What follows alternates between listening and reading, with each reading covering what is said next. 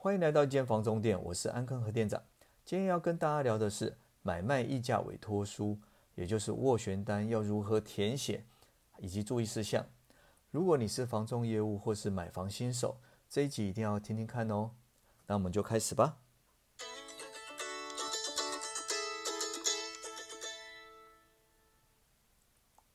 什么是斡旋呢？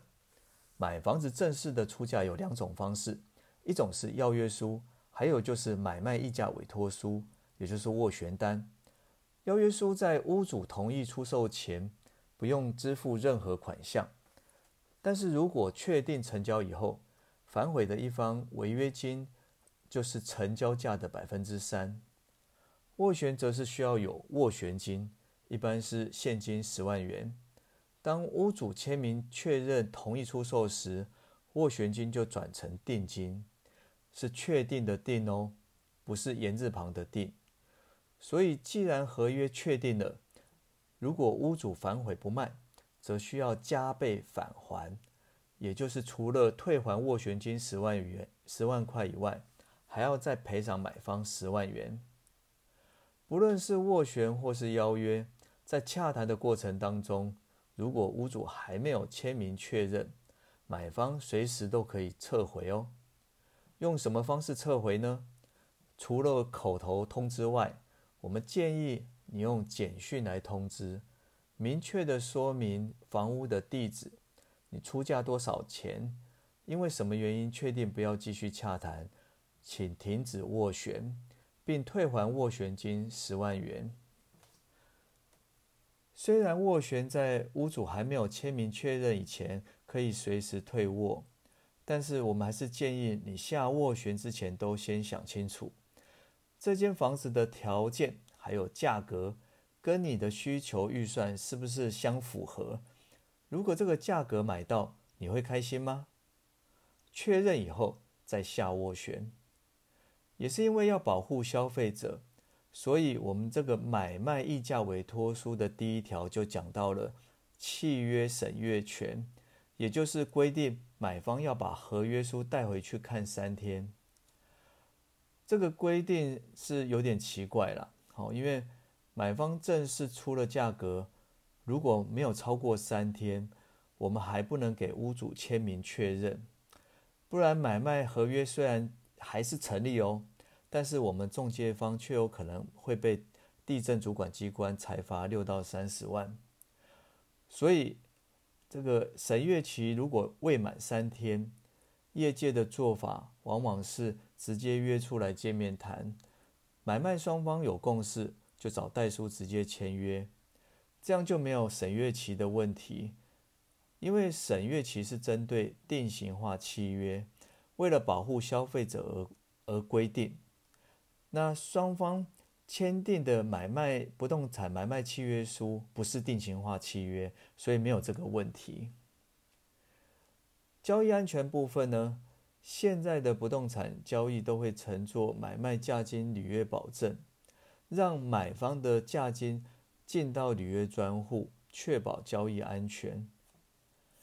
还有所有权的移转登记也都是透过中介公司指定的地震师来办理，直营店就会找总公司的地震师，加盟店则是由总部的特约代书来承办。如果买卖双方还是担心呢？也可以自费找信任的代书，也信任的地震师来协办。地震师跟交易安全有关，好非常重要。像我们公司就是找陈方颖地震师，方颖代书在信义房屋服务过十几年，不但很专业，也很有耐心哦。那填写内容的部分，我们要确认什么呢？我们要注意，我们议价标的的地址、车位编号，这都要写清楚。那议价保证金是多少呢？购买总价，好，金额都要大写。还有议价的期限，也就是你要谈到什么时候呢？日期是否正确？最后不要忘了签名，这份委托书才会正式成立。再来就是特别约定事项，例如。议价的条件，有些会约定贷款条件，例如贷款需要达八成，否则无条件解约。只是条件太多，很可能屋主也不愿意，或者是让竞争者成交。第二，标的的现况瑕疵要怎么处理呢？例如漏水修缮是由买方自行负责，帮屋主省下了麻烦，可能可以换来总价上的退让。那一旦屋主同意斡旋的价格出售，就要跟屋主约定签订买卖契约书的时间哦，通常是三天以内。那买方的服务费也会在斡旋单约定百分呃是百分之多少？在成交签约的时候做一次的支付，或是在期呃支付第一期款项的时候一并汇入余保专户。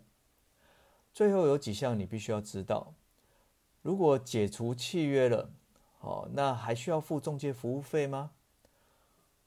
如果是因为屋主反悔而解除契约，那像前面所提到的，定金如果是十万块，屋主就要返还十万元，并且再赔你十万块，也就是加倍返还。